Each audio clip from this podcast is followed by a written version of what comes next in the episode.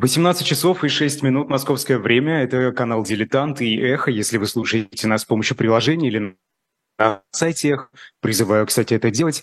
В эфире программа «Тираны. Происхождение видов» Айдар Ахмадиев и Сергей Бунтман. Сегодня у нас э, необычный, необычный совершенно герой выпуска да, Ульрих да. фон Юнгинген. Это Юнгинген, да. Юнгинген, простите, боже мой, да. да. 26-й великий магистр Тевтонского ордена, а, а до этого маршал ордена. И вот это на самом деле необычайно интересно. Это же тот самый великий магистр, который погиб при э, Грюндевальской битве. При да? Грюнвальде, совершенно верно, да. да. Я сейчас объясню, почему я его взял. Ну, у нас есть э, действительно лучший друг историков в нашей стране, и по совместительству он президент нашей страны. И он очень любит обращаться к истории, и э, у него есть любимая страна, и это любимая страна Польша, а любимые взаимоотношения страны, кроме ее с э, Московским царством, с Российской империей и так далее, это Литва. И э, здесь, э, стремясь, в общем-то, каким-то образом найти рознь и вспоминая о том, что когда-то Польша, как э, говорил Владимир Владимирович, э, воспользовавшись результатами гражданской войны, будто не было э, польско-российской войны вот в 1920 году, где потерпели поражение под Варшавой Красной Армии все-таки. Ну вот, что она а, отобрала а, Вильна, Вильнюс и так далее и тому подобное. Давайте сейчас возьмем, подумал я сам себе, давайте-ка мы возьмем одного соседнего с Польшей и теснейше взаимосвязанного правителя, который правил очень недолго. Это всего-то три года всего-то три года, и это все печально для него кончилось.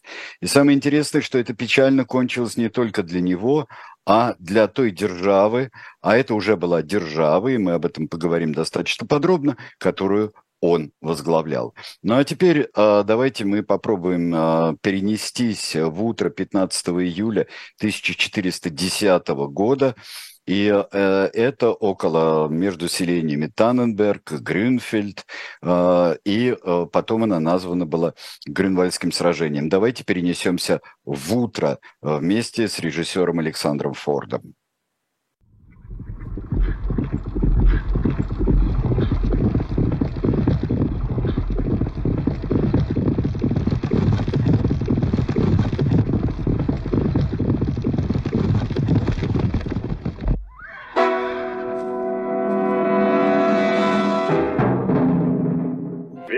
Магистр Ульрих фон Юнгенген вызывает тебя, государь, и князя Витальда на смертный бой.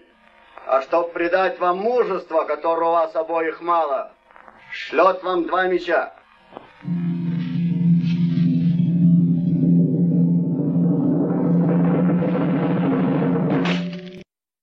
И вот э, эти два меча, знаменитые, вотнутые в землю Грюндальского поля, Э, перед э, королем Владиславом Егелло, перед польским королем и перед великим князем литовским Витовтом, который здесь в нашем дубляже советском замечательного этого фильма называют Витальдом на польский манер. В этом очень многое проявляется в, для, в характере персонажа, к которому мы сегодня обращаемся. Это Ульрих фон Юнгенген. Это единственный, 26-й, как ты совершенно правильно отметил, а, великий магистр Тевтонского ордена, а, который был избран единогласно капитулом ордена 26 а, июня 1407 года. И это единственный э, великий магистр, который вне наследственной вообще монархии, это не совсем и монархия даже, который занял место своего старшего брата Конрада фон Юнгенген.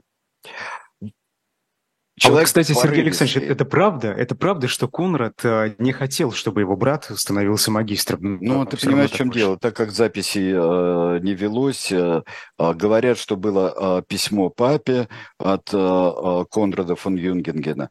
Но дело в том, что контраст между этими двумя между этими двумя магистрами Тевтонского ордена настолько велик, и он э, и отмечен, ну, не всегда правом Генриком Сенкевичем, почему роману «Крестоносцы» был снят фильм Александром Фордом. Из него мы видели только что не, э, э, самые начальные кадры. Виден контраст, что понятно а, было уже по результатам его трехлетнего правления в Ордене, было понятно, что это совсем не то, что делал э, его старший брат на пять лет старше Конрад фон Юнгинген. Итак, сначала э, Ульрих фон Юнгинген, которого мы знаем э, именно по его смерти. Очень мало о нем написано, и э, мало написано в его, в его статьях в Википедии на любом языке, который бы мы ни взяли, и все написано примерно одно и то же.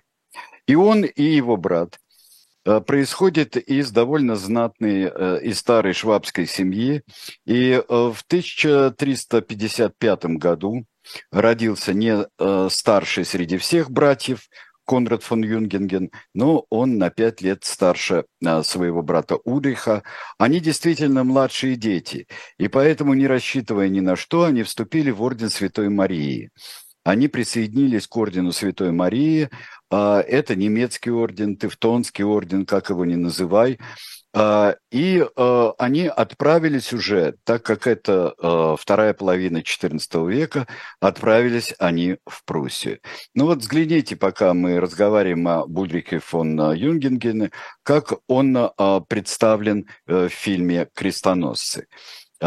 Нервный, порывистый, вот здесь величественный на коне, когда он среди своих э, комторов, среди своих э, членов капитула Тевтонского ордена. Но вот пока вы смотрите на него, мы более-менее расскажем о том, что такое Тевтонский орден.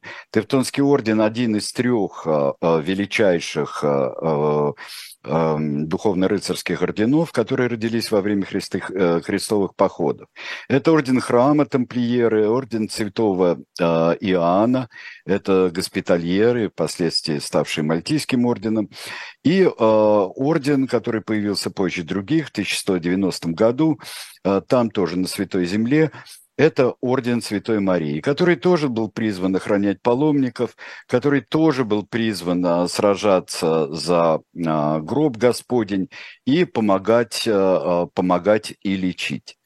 В течение крестовых походов и следующего века, когда постепенно меняли свой смысл и угасали крестовые походы, конечно, переселиться нужно было ордену и заниматься другими вещами. И вот он обосновывается в Пруссии. А, в Пруссии, где существует... Как это вышло? Почему, почему именно там? Как ну, этот это, процесс выглядел? Это рядом со священной, а, со священной а, Римской империей германской нации к, натиск на восток с э, желанием крестить еще не крещенные э, народы на востоке был чрезвычайно силен. Крестить можно по-разному, и это, кстати, станет предметом войны между э, орденом Литвой и Польшей. Э, крестить можно по-разному, и э, э, крестить э, действительно и э, мечом. Прусы населявшие берега Балтийского моря, а также рядом находящиеся а, племена, такое как а, жемайты, жмуть, а, одно из литовских племен. Они не были крещены, да и сами литовцы не были еще, другие литовцы и другие литвины не были, не были еще христианами. Это, можно сказать, что это последний обращенный христианство народ европейского континента, вот этой его части. Насаждает, а, насаждает христианство. При этом а, и прусская более-менее знать, которая у них есть, имеет право войти, собственно, в орден. От этого и многие знатные фамилии произошли, но это тоже иссякающий источник. И образуется государство. Вот мы сейчас посмотрим, как а, оно расширялось, это государство. И вот карта а, перед нами должна быть. И на этой карте, там, где э, темно, вот такое вот более темно-коричневое по сравнению с другими местами, это вот гнездо, вот где будет построена потом великая крепость Мариенбург, ныне Мальборг в Польше – Э, э, столица Тевтонского ордена, здешняя столица Тевтонского ордена.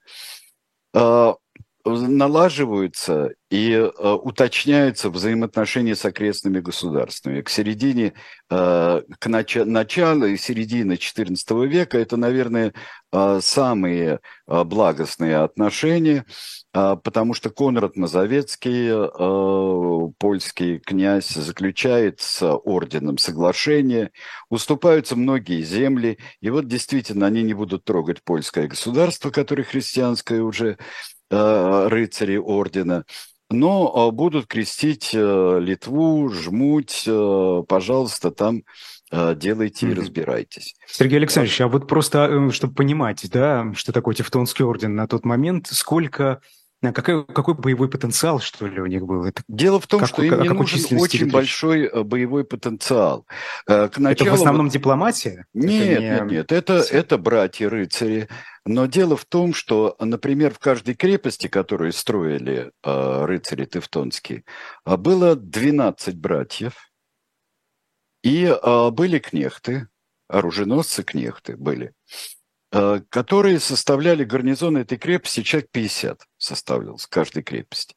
Потому что э, дело в том, что э, ни прусы, э, ни жемайты, Э, ни кто-нибудь еще не имели возможности штурмовать, э, штурмовать такие твердыни, как э, крестоносцы привыкли. Здесь смотрите Лоуренса Аравийскую, его великую книгу о замках крестоносцев.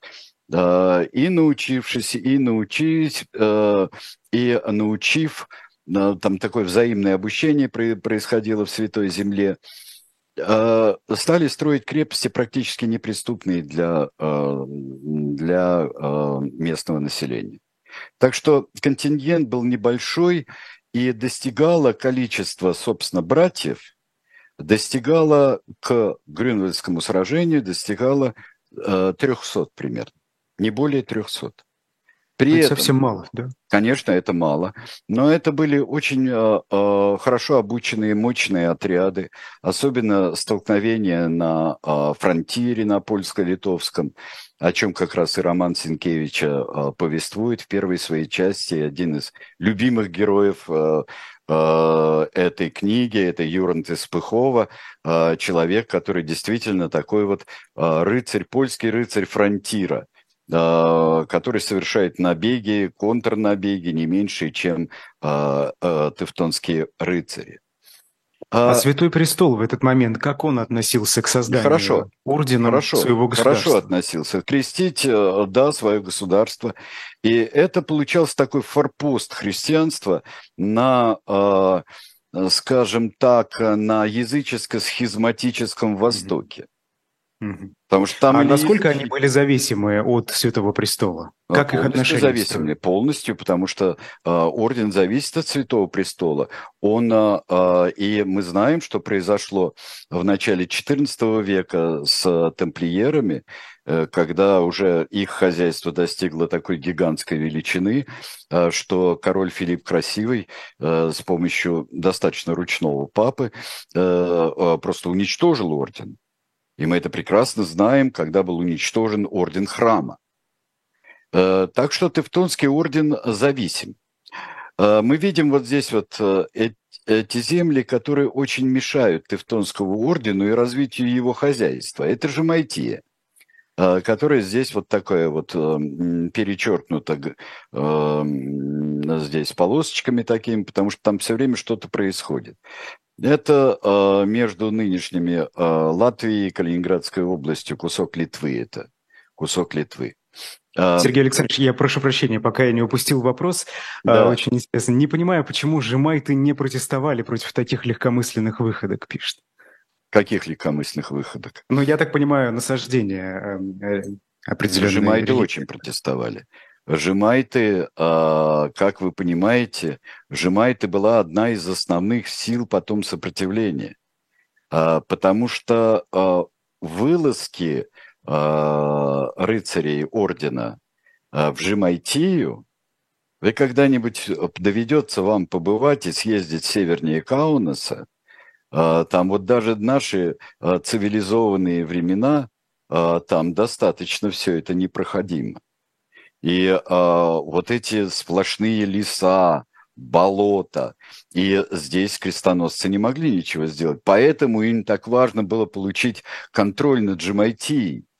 А, и а, вот смотрите, здесь э, на, на карте, вот которую мы видели, вот там сверху а, царствовал какое-то время Ливонский орден наряду с другими, с рижским архиепископом и так далее. Тот Ливонский орден, с представителями которого встречался у Чудского озера Александр Невский. Но еще до этого, кстати говоря, за пять лет до битвы, до Ледового побоища, Э, орден этот был упразднен и перешел под подчинение э, Тевтонскому ордену.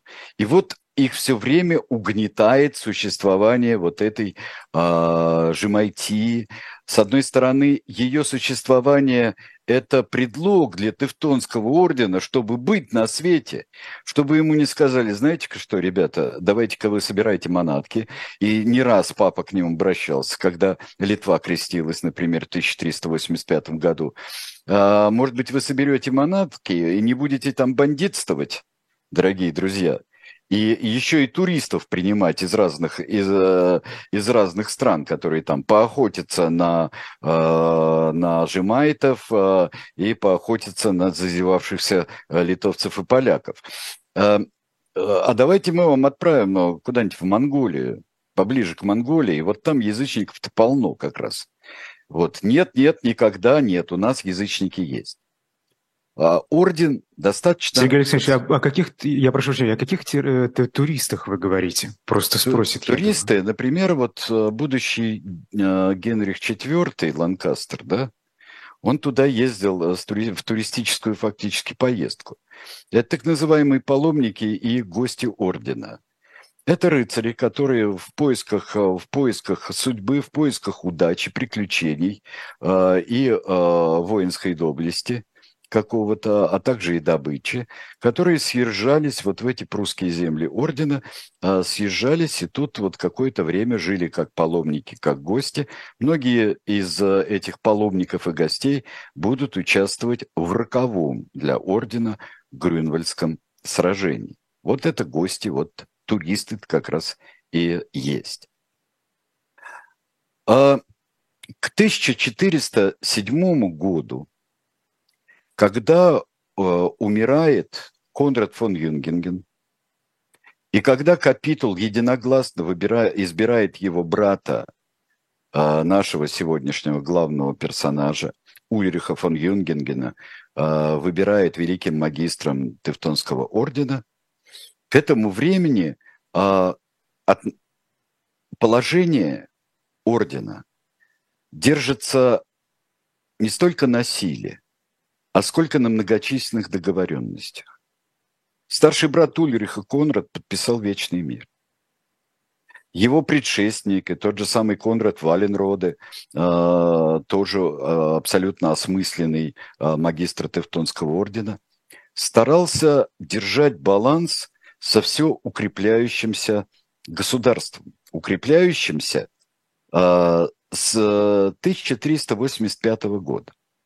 Потому что в 1385 году, вот сначала посмотрите на э, столицу, как сейчас выглядит э, Мальборг, э, Мариенбург, достраиваемый, восстанавливаемый, разрушаемый за века. Я вам скажу, я там был, и это потрясающее зрелище. Посмотрите на этот замок. А я пока э, э, скажу несколько слов о положении э, в Польше. В Польше остается без короля просто вымирает по мужской линии, по прямой и э, даже по кривоватой, э, вымирает э, династия Пястов. Уже существуют те связи с другими династиями, И остается две девочки, Мария и Едвига. И э, через них как раз э, и мыслится будущее э, польского королевства. Едвига, младшая дочь, ее э, прочит венгерскому королю. И тут может одна сила объединиться с Польшей. Но оказывается, что ее выдают замуж за великого герцога литовского Егайлу.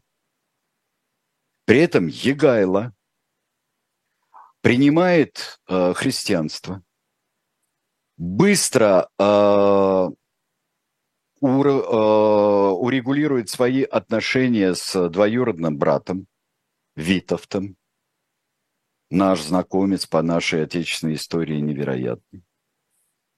И оказывается, от этого Тевтонский орден в очень шатком положении. Потому что э, вот посмотрите на как в, 18, в 19 веке представляли себе Егайло и Едвигу. Это потрясающий союз. Просто потрясающий союз. Потому что Егайло оказался очень умным, хитрым, дальновидным правителем.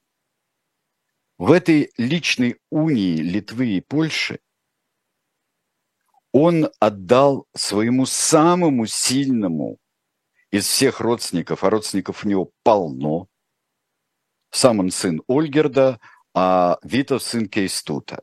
И вот эти Гедеминовичи, которых э, множество будет и в русской истории последующей, и э, вот эти литовские князья, они, конечно, мощны. И он отдает Литву, безраздельное правление, отдает своему двоюродному брату, с которым только что воевал, с которым продолжает враждовать, э, которым э, э, он, в ущерб которому он отдает ордену Жемайтию. Витовт со своей стороны тоже уступает Жемайтию, чтобы ему помогали бороться со своим двоюродным братом. Они а что интригуют. Это, это нормальная жизнь. Это жизнь, Айдар. Это нормальная жизнь. Особенно, что там будет после смерти Витовта, когда будет там Сигизмунд и Свидригайло и все вот эти а, люди, что там будет твориться. Это очень неспокойное, очень нестабильное государство. Причем Витовт множество раз менял а, свою, а, свою веру, переходил из православия в католичество, из католичества в язычество, из язычества снова куда хочет. И это был и два таких... И в чем была ошибка тевтонцев? Они думали, что эти два медведя литовских, один из которых стал орлом, да, польским еще ко всему, они никогда не помирятся. Они никогда не будут зубами держаться э, друг за друга и всем другим теми же зубами э, рвать глотки. И оказалось, что вот это гигантское последнее, что мы сейчас посмотрим перед перерывом, вот это гигантское, вот посмотрите, там, где розовое, чуть более розовое вот на карте, это гигантская страна, получается, что это крупнейшая э, страна Восточной Европы который э, никто вот ни по территории, ни по потенциалу э, не, годится, э, не годится в подметке даже. И вот то, что зелененькое мы видим там, а, э, это владение, владение Тевтонского орденского государства, это оно оказывается в опасности. И Конрад фон Юнгенген умел с помощью урегулирования конфликтов э, пограничных, взаимного усмирения своих а, рыцарей, комтуров, баронов, а, панов, владельцев, они могли сосуществовать. Хороший дипломат. Он дипломат был, судя по всему, великолепный. И э, орден оказывается в 1407 году перед выбором. И 26 июня 1407 года этот выбор не только состоит э, в кого э, поставить во главе ордена как великого магистра, но э, каково будет будущее э, орденского государства. Вот мы сейчас прервемся э, и э, потом продолжим.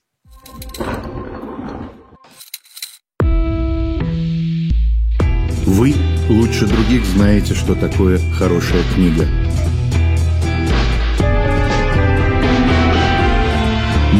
Лучше других знаем, где ее можно купить.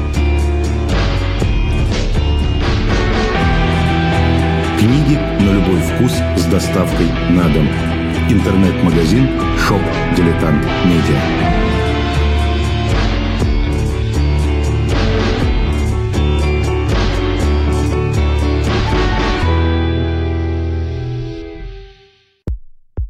У нас есть парадоксальная ситуация. Это непросто, потому что останется в истории. Ну, Владимир Борисович, вы прям как ребенок. У вас есть лучшие средства обороны? Нету.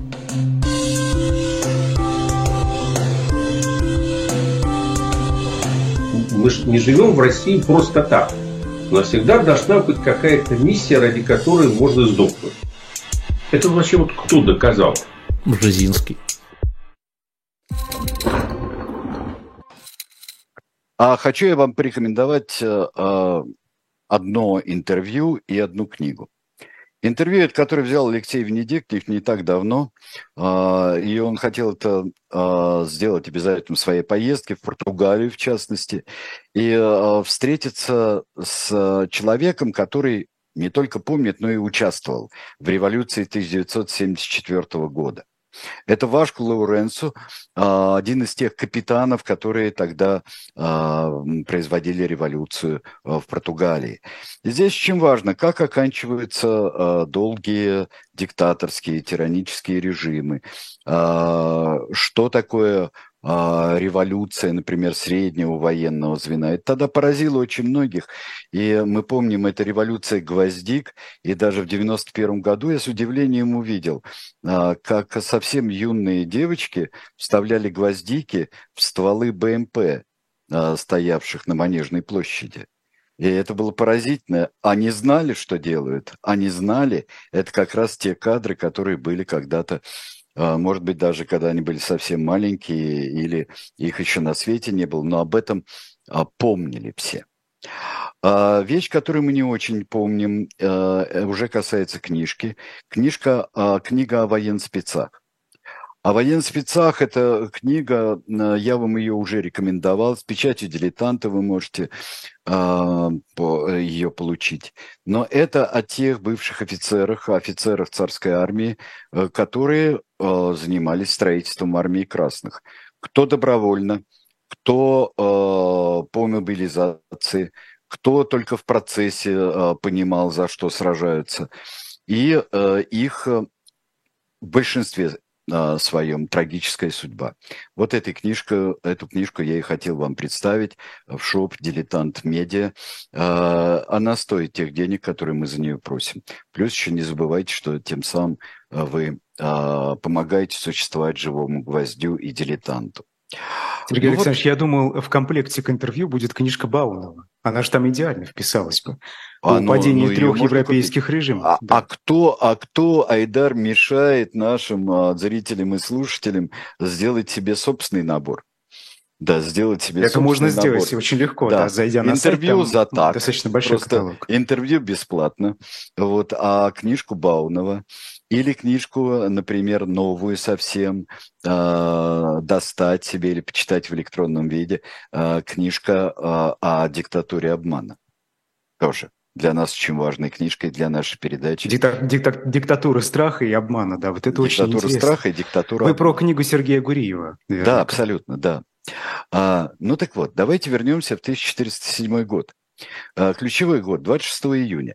Я прочитал недавно а, сцена, а, сцену опис, описания, это художественное описание в новой литературе, посвященной вот такой, где в какой-то степени комментируются и некоторые анахронизмы, которые есть у Сенкевича, например, и опираются больше и на знаменитую хронику Длугаша, историю.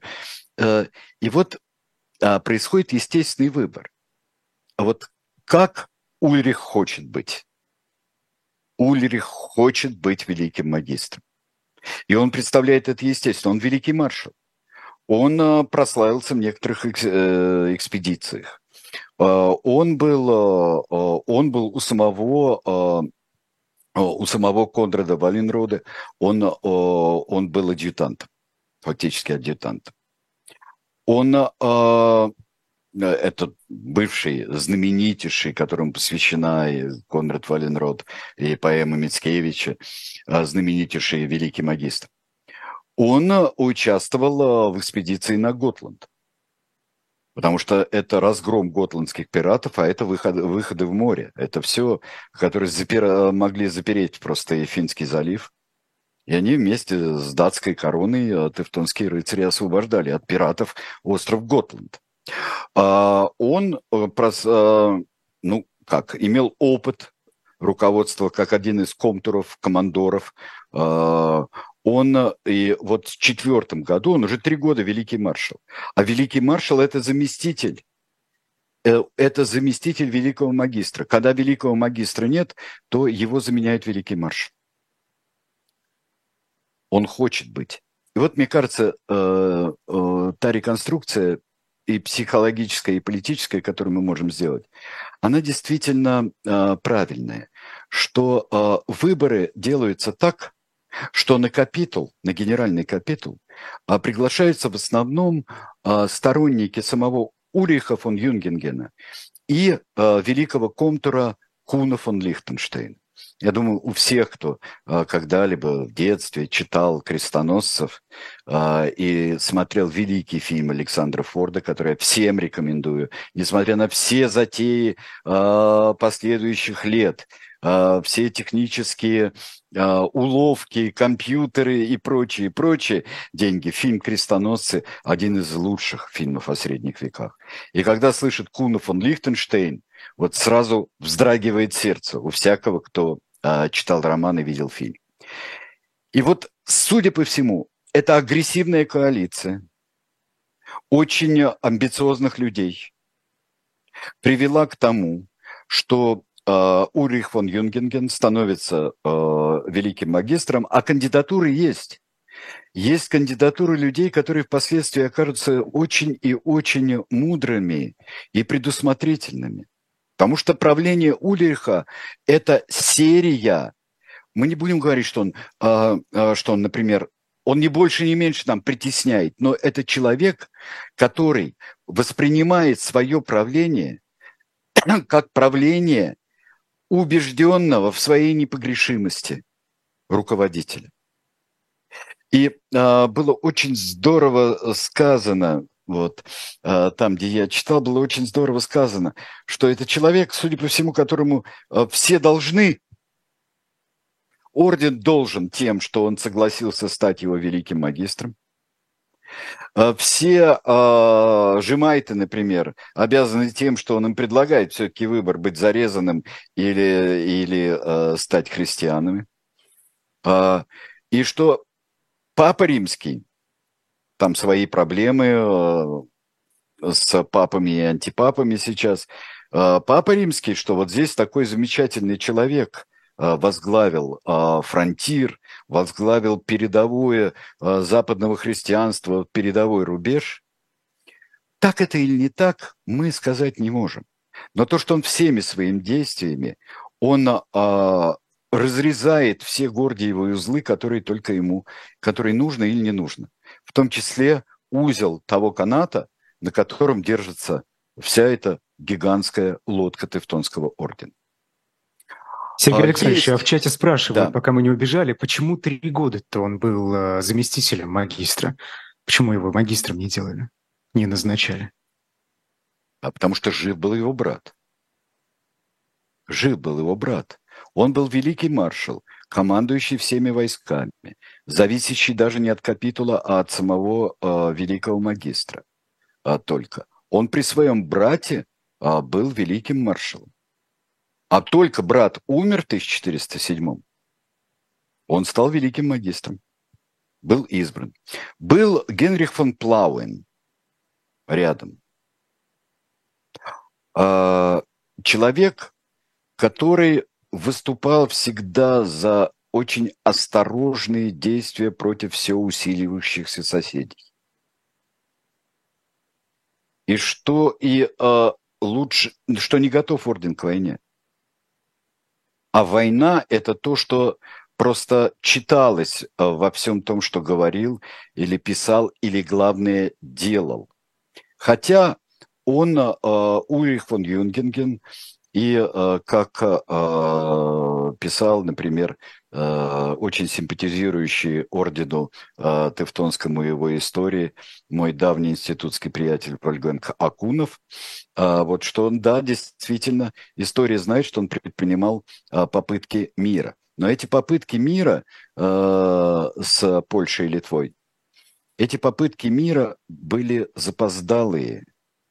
И когда уже вот эти братцы-кролики, простите меня, а, Егайло и Витовт, эти кузены-кролики, они затеяли такую антиорденскую игру, потому что это тоже, конечно, а, как мы прекрасно понимаем, это и борьба информационная, то есть письма а, европейским властителям и папе римскому с той и с другой стороны, со взаимными обвинениями и самооправданиями.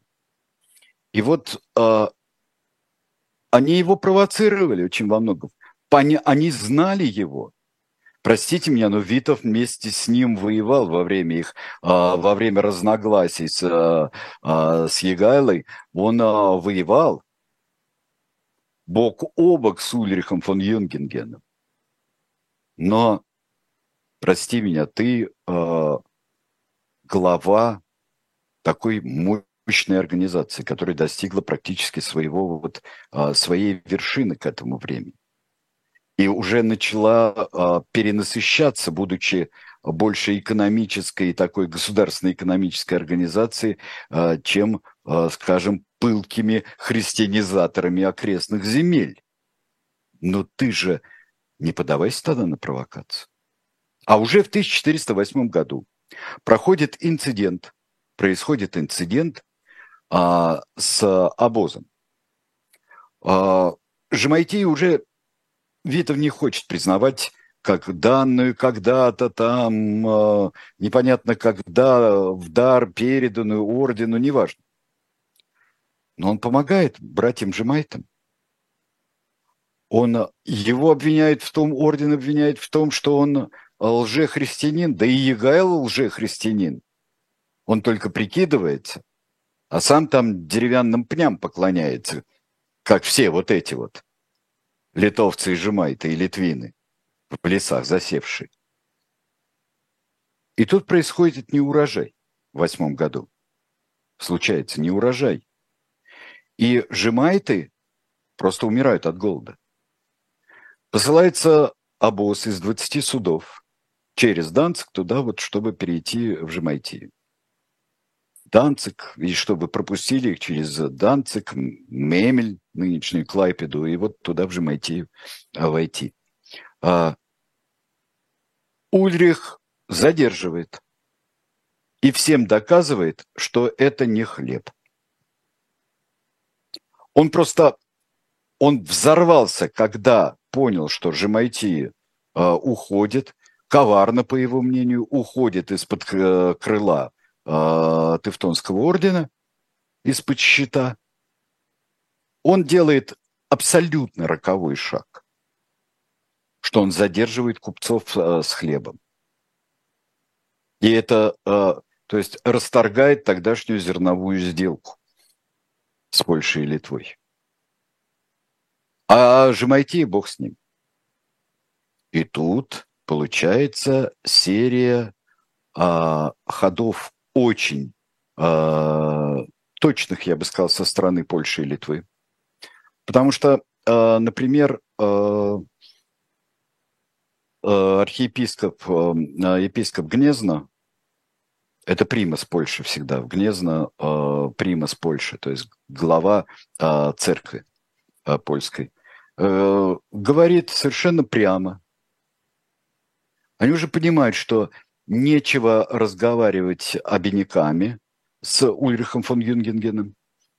И прямо ему говорят, а, что если вступит э, хоть там, я не знаю, на пять э, литовской земли, э, то Владислав Егайло, король Владислав, там же каждый получал крестильное имя, тот стал Егайло, стал Владиславом, а Витовт стал Александром. И э, тут же э, польский король вступит в, в Пруссию. Как так? Почему так? В 1409 году, уже абсолютно пришедший в ярость, к ужасу очень многих своих э, членов э, э, капитула, приходящий в ярость Ульрих фон Юнгенген, а у, после Жемайтийского восстания, в ходе его, когда узнает, что Витовт э, не только не, не, не будет его подавлять, а он мешает его подавлять, что он посылает отряды, объявляет 6 августа 1409 года, объявляет Ульрих фон Юнгенген, объявляет войну. Ну ладно, ты объявил войну. Это э, феодальная война, оскорбление чести, нарушение договоренностей. Но, дружище, Ульрих фон Юнгенген. Может быть, это безумно храбрый рыцарь, каким его всегда считали. Но ты ж соображай, что ты уже не успеваешь. Он начинает... А что ему оставалось? Были варианты разве? Конечно. Урегулировать, пере, перезаключить соглашение, не поддаваться на провокации и самому не провоцировать, как, например, с хлебом. А, были а, не... А, он тут же начал, ведь как объявив войну, он тут же ухудшил ситуацию, потому что он вторгся а, в а, земли а, в польского Поморья и Мазовши, вот те, которые а, примыкают к владениям ордена, разорил чрезвычайно жестоко. И э, тут не надо особенно преувеличивать, что э, если тут же стало всем известно, что убивают всех подряд, грабят всех подряд, и э, что войной это э, они просто усугубили единство Польши и Литвы. Уже Витовт которому предлагают за нейтралитет стать королем Литвы, не великим князем, а короновать, чтобы он был вообще, и чтобы э, его короновать чуть ли не в Риме, и чуть ли не сам папа будет его короновать. Э, предлагает венгерский король э, Сигизмунд, э, э, предлагает многое, а самому Сигизмунду предлагает э, Ульрих фон Юнгенген, э, платит бешеные деньги за наемников и за союзничество.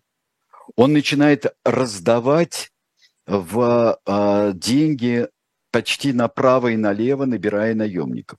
Вышел недавно очень интересный труд, на, небольшая статья научная, э, набор наемников э, во время Великой войны, вот этой, 1409-1411 годов.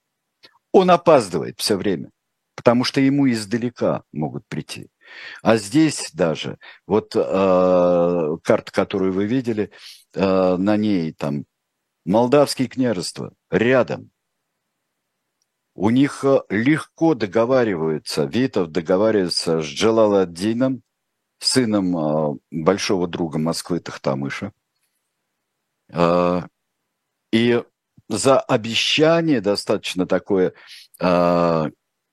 я бы сказал, туманное обещание поддержать его на, э, на, хан, на ханских выборах, поддержать его. Джалаладдин присоединяется.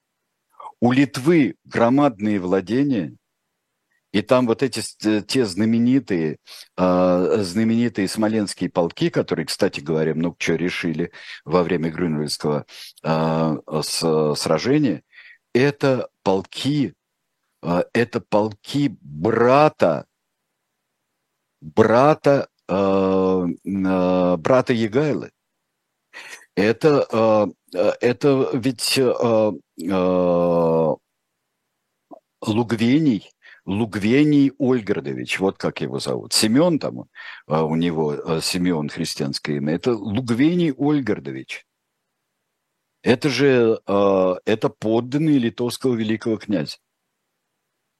И пока опаздывает Ульрих фон Юнгенген, произошло столкновение, столкновение у Быдгощи в произошло в конце 1409 года. И перемирие заключено. Но перемирие каждый использует для того, чтобы укрепиться.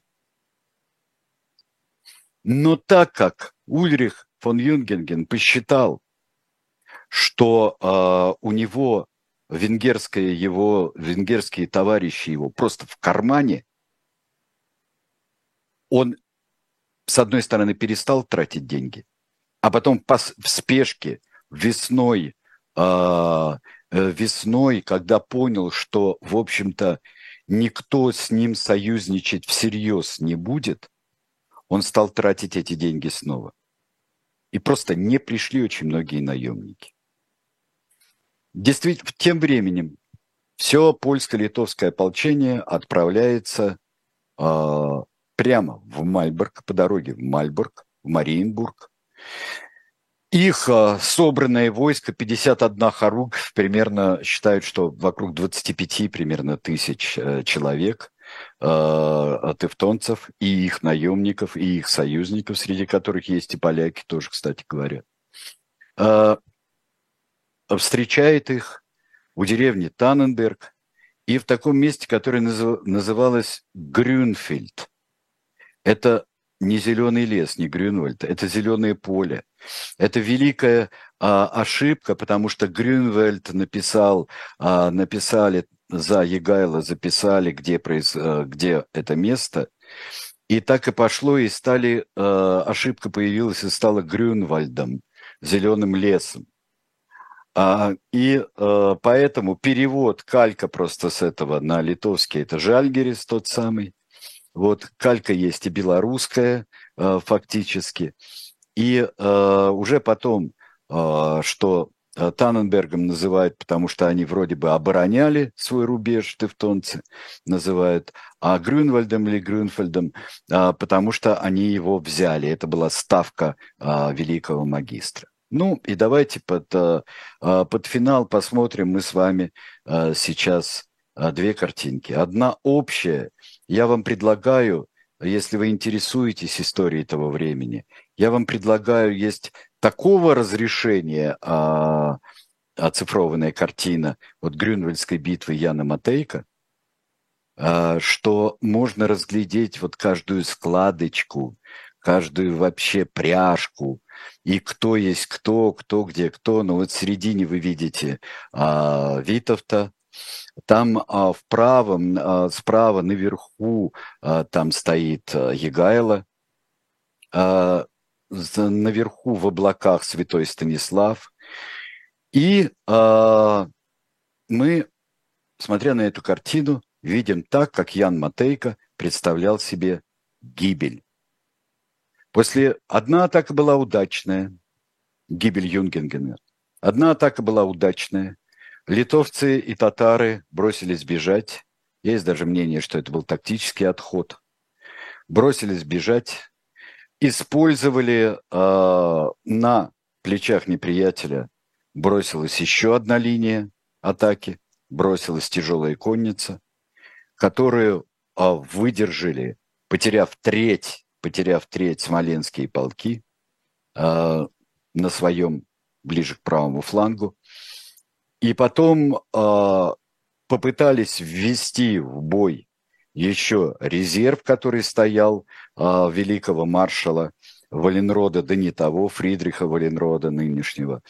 Э, и они попали в ловушки. Артиллерия не помогла перед сражением, потому что пошел дождь, порох несколько отсырел, да и бомбарды были сами не очень совершенные. И в конце концов, после э, непонятно где, в какой схватке погиб Ульрих фон Юнгинген. И мы сейчас как раз посмотрим фрагмент картины, э, где э, погибает Ульрих фон Юнгинген. Картина полна символов Яна Матейка. И, например, человек, угрожающий копьем справа там Юнгингену, это считается, что это святое копье. Это тоже, тоже копье судьбы. И что зря Тевтонский орден принял на себя монополию э, христианизации всей Восточной Европы.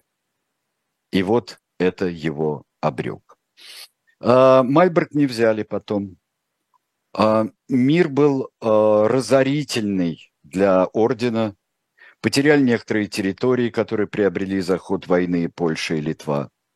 Но орден был подкошен. И во многом из-за безрассудства человека, оказавшегося в его главе в очень тяжелый момент, когда надо было быть мудрым, расчетливым, как э, через э, э, много-много лет. Последний из магистров, кенигсбергских магистров ордена, орден существует до сих пор, он занимается благотворительностью, он просто объявил себя прусским герцогом, и династия Гогенцоллернов э, пошла от э, него. И э, это был тяжелый момент, когда погибала уже и экономическая структура, все себя исчерпало. И когда человек, не осознавая и действует только славой и силой, и вот таким был Ульрих фон Юнгенген. Ему были поставлены памятники, могила его в Мариенбурге существует. А вот его прославляют как героя, как жертву. А, но жертва была здесь больше. Была вся идея Тевтонского ордена, все хозяйство Тевтонского ордена было практически уничтожено. Ну вот, я думаю, что поняли, почему сегодня мы выбрали такого mm-hmm. э, удивительного персонажа. Большая рекомендация, если вы давно не смотрели, пересмотрите «Крестоносцев», давно не читали, перечитайте «Крестоносцев» э, Генриха Сенкевича и изучите картину Яна Матейка, э, чтобы посмотреть, на какой вообще-то это удивительный э, шедевр. Сергей Александрович, а да. раз уж мы про орден говорим, давайте немного про ледовое побоище. Там в начале эфира спрашивали. Вот в нашей историографии, да, это событие одно из ключевых, наверное.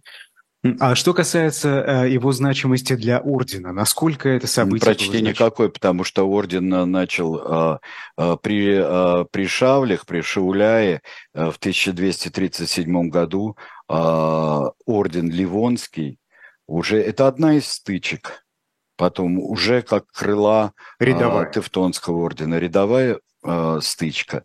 Какой она, на самом деле, читайте Игоря Данилевского, это серьезный историк, а не фантазер от истории, э, какой она была и для э, Руси, и для Новгорода, и для э, э, Александра, князя Александра Ярославича, э, потому что это поздняя уже э, интерпретация как э, судьбоносного сражения. Ну, конечно, ну, но и вот на самом деле для судеб всего, как XIX век представлял Грюнвальдскую битву, как битва славянства с германством. Да ну, ни, ни разу она не битва славянства с германством. И, э, а ведь в Польше именно так э, такое романтическое э, представление, но это было очень мощное по силам затраченным, несравнимо с тем же самым ледовым побоищем. Очень важная вещь, которая привела к затуханию и исчезновению орденского государства, его преображению уже в светский э, характер. Э, так что это гораздо более серьезно и на гораздо больше пространства э, были затронуты значением этой битвы. Вот как. Спасибо большое. Это была программа «Тираны происхождения видов». Я Айдар Ахмадиев. Сегодня с Сергеем Александровичем мы провели да, очередной выпуск. Увидимся через неделю в эфире через неделю и эхо. Через да. неделю, да. А пока не переключайтесь только на «Живой гвоздь», либо оставайтесь на эхе, если вы нас там слушаете. Программу «Особое мнение» с Альбом Гудковым, научным руководителем Левада-центра проведу я. Так что э, переключайтесь и никуда больше. Оставайтесь с нами.